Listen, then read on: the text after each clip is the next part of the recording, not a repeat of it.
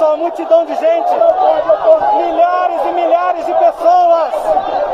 Pessoal, nós vencemos, o bem vence o mal. Situación crítica a esta hora corazón de la democracia brasileña. Nós adotamos mais providências visando ao reforço da segurança da capital da República. Miles de personas, seguidores del presidente Bolsonaro, asaltaron los tres poderes del Estado. Una marea que reclamaba una intervención militar para echar a Lula de la presidencia. Destruir pela frente. Este es El Café Diario, el podcast diario de la tercera. Soy Francisco Aravena. Y yo soy Rocío Montes. Es martes 10 de enero.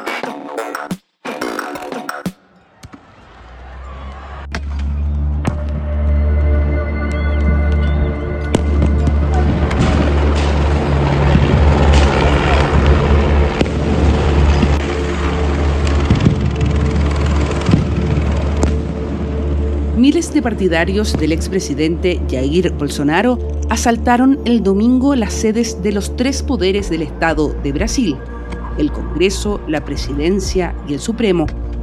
Fue la ejecución de una amenaza que estaba en el aire hace meses y que finalmente nos sorprendió a la ciudadanía justamente por el ambiente político de desconfianza que dejó instalado Bolsonaro antes de partir a Estados Unidos y dejar el país en manos de Lula da Silva, el actual mandatario. Todavía no son claras las consecuencias institucionales y políticas de este atentado a la democracia, pero la República brasileña busca defenderse. Lula impuso ayer el orden con arrestos masivos y mostró fuerza con un encuentro en el Palacio Presidencial con los jefes del Poder Legislativo y Judicial, el ministro de Defensa, los jefes de las Fuerzas Armadas y los gobernadores. Es una señal contundente hacia los partidarios de Bolsonaro que hace meses piden un golpe de Estado fuera de los cuarteles, pero que no representan a los 60 millones de brasileños que le dieron su voto al expresidente en las elecciones de fines de octubre. Este episodio empuja, de paso, a que las fuerzas de la derecha empiecen a separar aguas con los radicales, porque toda la política democrática brasileña está desafiada tras el 8 de enero, el momento de mayor complejidad de Brasil desde el fin de la dictadura militar en 1985. Para conversar sobre las causas y consecuencias del asalto de los partidarios de Bolsonaro, hoy en el Café Diario conversamos con Paulo Alfonso Velasco, cientista político y académico de la Universidad Estatal de Río de Janeiro.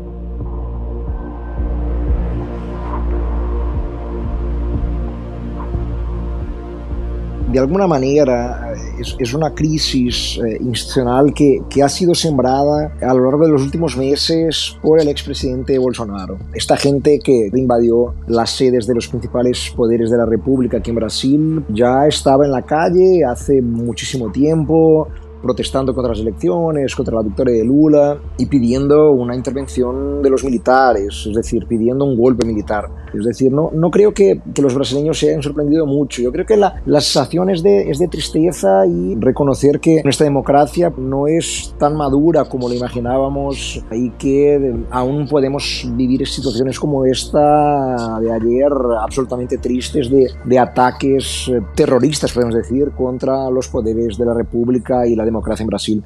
La gente en Brasil, por lo menos gran parte de la población, ya se esperaba algo así desde las elecciones, porque ya estaba todo montado, podemos decir, y, ha sido de alguna manera todo muy estimulado, yo diría incluso por el propio expresidente y su familia, sus apoyadores. De poco sirvió el cordón policial y los gases lacrimógenos. Armados con palos, los radicales superaron las barreras de protección e invadieron el Congreso Nacional de Brasil, también el Tribunal Supremo y el Palacio Presidencial. Un asalto a las sedes de los poderes del Estado.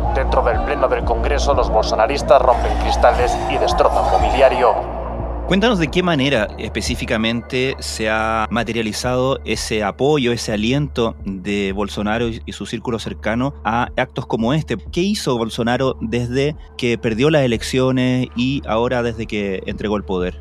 O lo entregó, digamos, de facto porque no estaba ahí. Bolsonaro, de alguna manera, desde que perdió las elecciones a finales de octubre, ahí pues se escondió en realidad, es decir, prácticamente no tuvo más apariciones públicas, tuvo un par de ellas o tres, eh, algunas por redes sociales, pero eh, en ningún momento efectivamente reconoció concretamente la victoria de Lula en el sentido de intentar tranquilizar un poquito los ánimos que ya estaban muy exaltados por aquel entonces, justamente porque sus apoyadores no aceptaban la derrota y en parte podemos decir que no la aceptaban porque, como he dicho, a lo largo los últimos meses Bolsonaro ha sembrado enormes dudas sobre, por ejemplo, el voto electrónico y las elecciones, como si pudiera haber fraude y todo esto. Es decir, a la idea de la fraude en las elecciones pues estuvo muy presente todo el tiempo, antes, durante y después de las elecciones. Apoyadores del presidente Bolsonaro, eh, incluso diputados, pues estuvieron en las redes sociales muy activos diciendo eh, justo que, que había fraude y que las manifestaciones que ya había por las calles pues eran manifestaciones legítimas, democráticas y que nadie tenía el derecho de interrumpir o impedir que eso pasara. Es decir, fueron apoyos de alguna manera eh, indirectos o por el propio presidente o por gente, vamos, muy involucrada con él y muy cercana a él. El partido del presidente Jair Bolsonaro ha pedido al Tribunal Electoral que anule los votos del 60% de las urnas electrónicas. Hablan de supuestos fallos técnicos en cinco de los seis modelos que se utilizaron en la segunda vuelta de las elecciones que dieron la victoria al izquierdista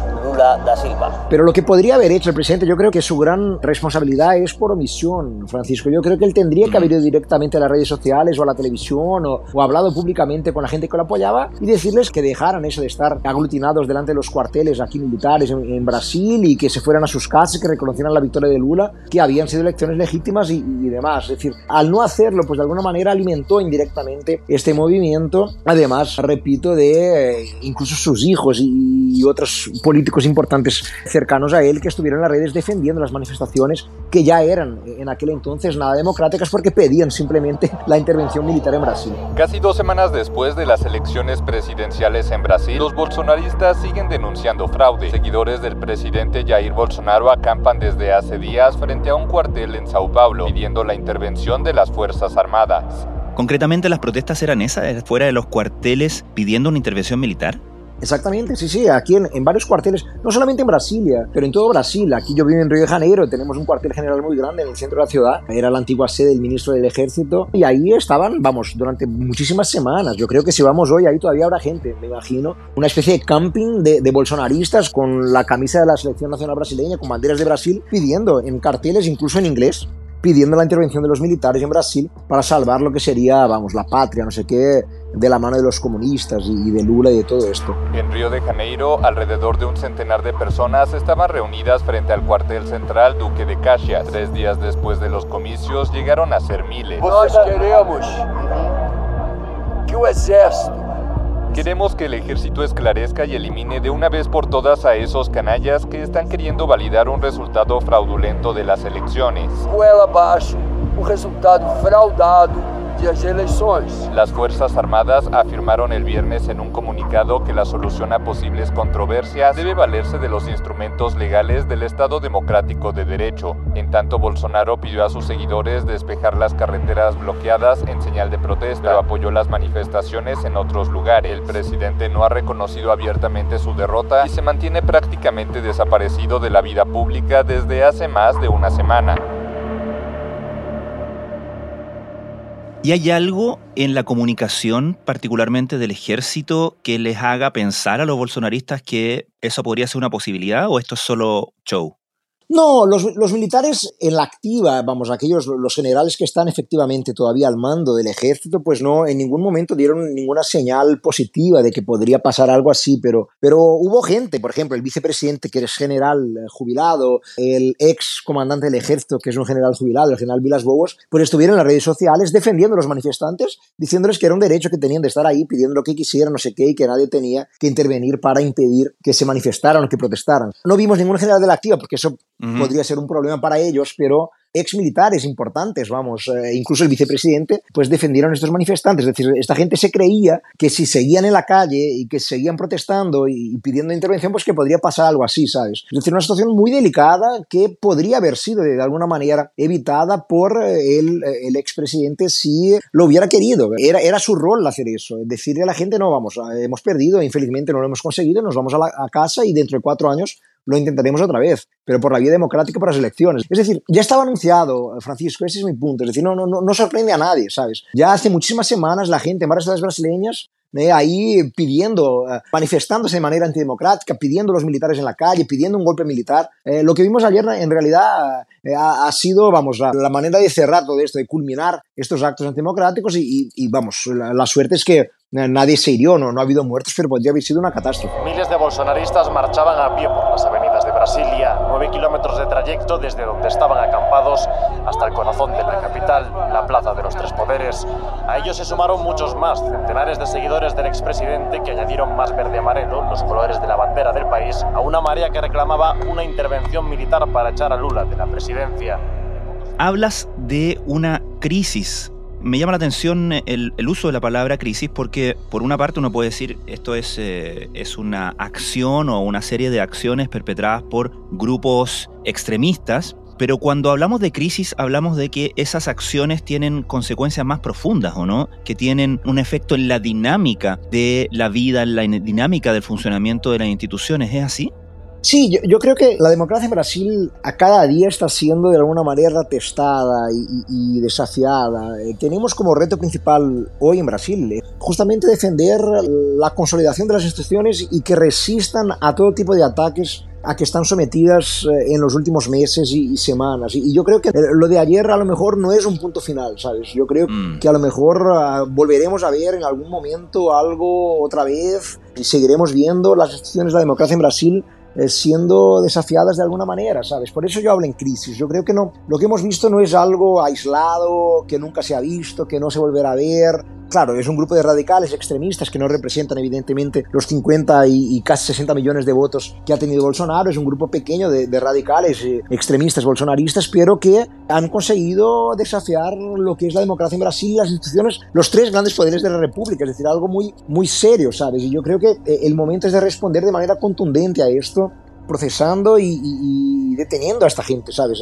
Yo creo que tiene que ser una respuesta ejemplar para que se eviten eh, actos parecidos en el futuro. La justicia no puede ser condescendiente con esta gente y ya el discurso que desde ayer se ve en, parte de la población brasileña es que no puede haber amnistía por lo que ha mm. sucedido ayer, ni tampoco por lo que sucedió en los últimos cuatro años, incluyendo al presidente, a sus hijos, a su familia, a sus apoyadores y todo esto. La gente tiene que ser responsabilizada por sus crímenes, que no son pocos y que no se limitan a lo que pasó ayer. Jair Bolsonaro, recordemos, no encajó nada bien este golpe y de hecho centró los discursos de estos últimos meses en rechazar los resultados alegando que hubo un fraude electoral. Muchos de sus seguidores han tomado esta postura como un mantra y esto se ha traducido en las calles en numerosas protestas, algunas días bastante significativas que finalmente han acabado desembocando en este asalto a las principales instituciones del país. Mencionabas la población que votó por Bolsonaro, que prácticamente la mitad del país, de hecho antes de las elecciones hablamos de qué tan polarizado estaba el país enfrentándose a este proceso entre los apoyadores de Bolsonaro no extremistas, digamos, entre la gente que se considera partidaria del expresidente, pero que no son estos extremistas que ayer asaltaron las sedes del poder. ¿Existe también un rechazo a este tipo de manifestaciones o estas acciones particularmente? Totalmente. Yo creo que lo de ayer puede ser incluso un momento para dividir de manera bastante definitiva lo que es la derecha brasileña, porque mucha gente de la derecha tradicional de Brasil votó por Bolsonaro porque no querían a Lula de vuelta, porque son contra el PT, porque entienden que Lula es corrupto y tal. Pero esta gente de ninguna manera apoya lo que vimos ayer. Yo cuando digo que los, yo qué sé, los 5.000, eh, 4.000 manifestantes de ayer en Brasilia que hicieron todo el follón que hicieron eh, no representan el bolsonarismo en general, los apoyadores de Bolsonaro, es porque eh, han sido casi 60 millones de personas. Y, muchos de ellos, yo diría la gran mayoría, pues fueron totalmente en contra. Ya se manifestaron ayer de manera muy directa diciendo que, vamos, esa gente no les representa y que no es la manera de actuar. Es decir, son, son anti-PT, son anti-Lula, pero tampoco son eh, apoyadores de Bolsonaro, pase lo que pase, ¿sabes? Eh, no están con él eh, en todo lo que pueda suceder o lo que justifique. Por eso yo creo que pensando en lo que es la derecha, Bolsonaro a lo mejor después de lo que sucedió ayer, aunque él haya dicho que no es el responsable directo, claro, no podría decir nada diferente, está en Estados Unidos ahora eh, y dijo que vamos que no tiene nada que ver, pero todos sabemos que sí que tiene que ver, pero de alguna manera pasa a haber una diferencia muy clara o mucho más clara entre lo que es la derecha y la oposición a Lula y lo que son los marginales terroristas que ayer estuvieron asaltando las sedes del poder. hay que hacer esta diferencia para que seamos justos también en el análisis. A su vez, las fuerzas políticas que apoyaron a Bolsonaro y que lo llevaron al poder en 2019 también rechazaron los hechos del domingo. ¿Eso es significativo también? Sí, también es significativo. No cabe duda que es significativo. Los actores políticos, Francisco, no quieren pagar el precio, evidentemente, de lo que sucedió ayer. Aunque mucha gente eh, estuviera celebrando eh, estas protestas en las calles y, quisiera de alguna manera que hubiera este tipo de, acto y, todo este follón antidemocrático, pues ahora no lo van a reconocer. Es decir, no veremos eh, ni los hijos del presidente ni los diputados más bolsonaristas, radicales, extremistas reconociendo en redes sociales donde sea que es lo que querían y es lo que apoyaban. El propio gobernador del Distrito Federal, que fue afastado hace poco, hace pocas horas, por el, el ministro de la Corte Suprema, que es un bolsonarista radical también, evidentemente es responsable por lo que sucedió ayer, porque por lo menos por omisión ya se sabía lo que iba a suceder, ya había eh, más de 100 autobuses yendo a la capital con bolsonaristas radicales, ya se esperaba algún acto antidemocrático más, más grave y él no preparó la policía del Distrito Federal, la policía militar de la capital para responder a esto de manera contundente y evitar que pasara lo que pasó. Es decir, hay muchos responsables, pero claro, a día de hoy pues ninguno de ellos va a reconocer, ah, sí, es mm. verdad, somos responsables. Pero yo creo que es interesante ver que los partidos políticos sobre todo las que estuvieron con Bolsonaro todo este tiempo, estén criticando lo que ha pasado por entender que, vamos, tampoco es el camino de intentar eh, recobrar el poder, que hay que esperar las próximas elecciones, que serán dentro de cuatro años y, a ver qué pasa. Vamos ver también que o ex-presidente Jair Bolsonaro ele se manifestou né, na noite de domingo sobre a invasão. Ele disse que manifestações pacíficas, na forma da lei, fazem parte da democracia, contudo, depredações e invasões. Y el mismísimo Jair Bolsonaro repudió las eh, invasiones a los edificios públicos, esa fue la frase que, que, ocupó, diferenciándola de las otras manifestaciones pacíficas que son parte de la democracia, en sus propias palabras. ¿Crees que eso tenga un eco, implica algún cambio de actitud del expresidente? No, yo creo que no. Yo creo que el presidente Bolsonaro sabe que está más aislado que nunca. Más aislado que nunca eh, muchos de los que lo apoyaban y lo apoyaron hasta el último minuto están muy defraudados con él, decepcionados porque de alguna manera ha huido del país. Lo que hemos visto el día 30 de diciembre es el, el presidente no solamente no, no, queriendo participar de, la posesión de Lula, pero huyendo del país porque sabe que tiene cuentas eh, que tiene que pagar con la justicia brasileña y que no tardarán en llegar, eh, muy seguramente. Es decir, hay, hay una sensación de, de alguna manera, de decepción también con Bolsonaro y, sabe que está muy aislado. Y lo que dijo en las redes sociales yo creo que no, no tiene tanta importancia porque incluso eh, al criticar las manifestaciones y la invasión de los edificios públicos, de los poderes, pues las comparó con lo que hizo la izquierda en otros momentos, pero no tiene comparación, ¿sabes? Es decir, diga, ah, este tipo de actitud es lo que hace la izquierda, como dice en 2013-2017. Es ridículo ese tipo de comparación. Es decir, aún así, aún reprochando los actos de ayer, pues intentó de alguna manera justificar que lo que se hizo la izquierda lo hace siempre o lo ha hecho muy a menudo, ¿sabes? Es decir, algo absolutamente ridículo que no, no ayuda a Brasil en nada a superar las divisiones, todo por lo contrario, es decir, continúa con esta división izquierda-derecha, izquierda-derecha, una, una visión tacaña y completamente equivocada de lo que Brasil necesita en este momento, que es más unidad y, y más cohesión y, y, demás, ¿sabes? Es decir, eh, ha sido muy infeliz también al condenar los actos de ayer, podemos decir. Bueno, es inevitable hacer la comparación con lo que pasó en Estados Unidos hace dos años, ¿no? El episodio este de enero de 2020 es un poco la misma lógica, ¿no? No aceptar los resultados una polarización eh, brutal, una realmente increíble. Dos expresidentes que de alguna manera han alentado este fraudismo, si se quiere. Hemos hablado varias veces sobre los evidentes, ni siquiera similitudes, sino que derechamente imitaciones de el eh, presidente o el expresidente Bolsonaro al libreto ¿no? del expresidente norteamericano Donald Trump. Y lo de ayer pareció ya el, el sumum de la imitación, el, ataque al Capitolio del 6 de, de, enero, el ataque a las sedes del poder en Brasilia del 8 de enero. ¿Qué tan presente está para los brasileros este efecto imitación? ¿Y cómo se condice o hay gente que, que tú hayas escuchado que pueda conciliar un discurso nacionalista brasilero con esta imitación tan literal a lo perpetrado por las fuerzas de ultraderecha partidarias de Donald Trump el 6 de enero?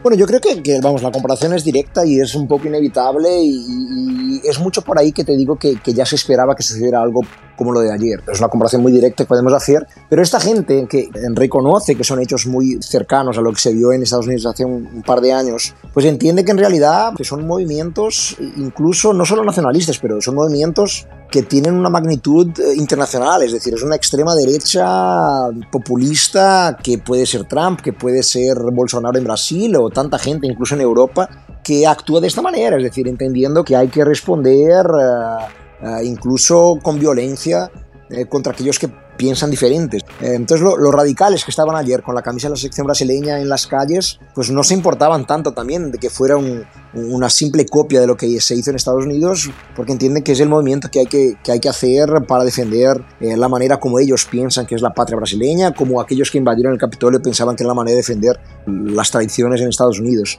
Entonces yo creo que es, es una extrema derecha populista global que se ve en varios países y que actúa de manera muy similar y que sigue ideas muy parecidas eh, claro que estos que estaban ayer rompiéndolo todo en los poderes en Brasilia eh, no tienen este tipo de alcance de ideología, vamos, tampoco son personas eh, que han estudiado estos movimientos, pero que actúan de esta manera porque creen que es, la manera de defender las, las, tradiciones, la familia.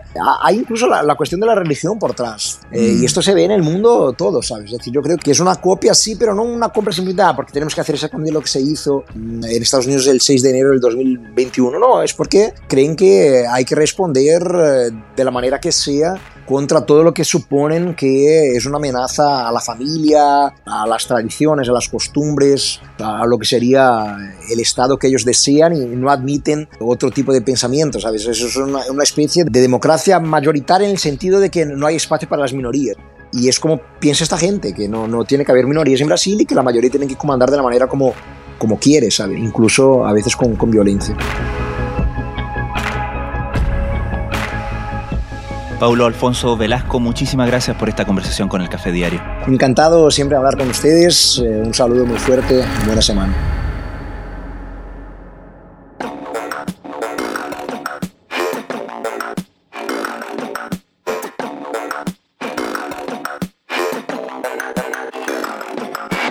El Café Diario es una producción de La Tercera. La conducción es de Rocío Montes y quien les habla, Francisco Aravena. La postproducción es de Michel Poblete.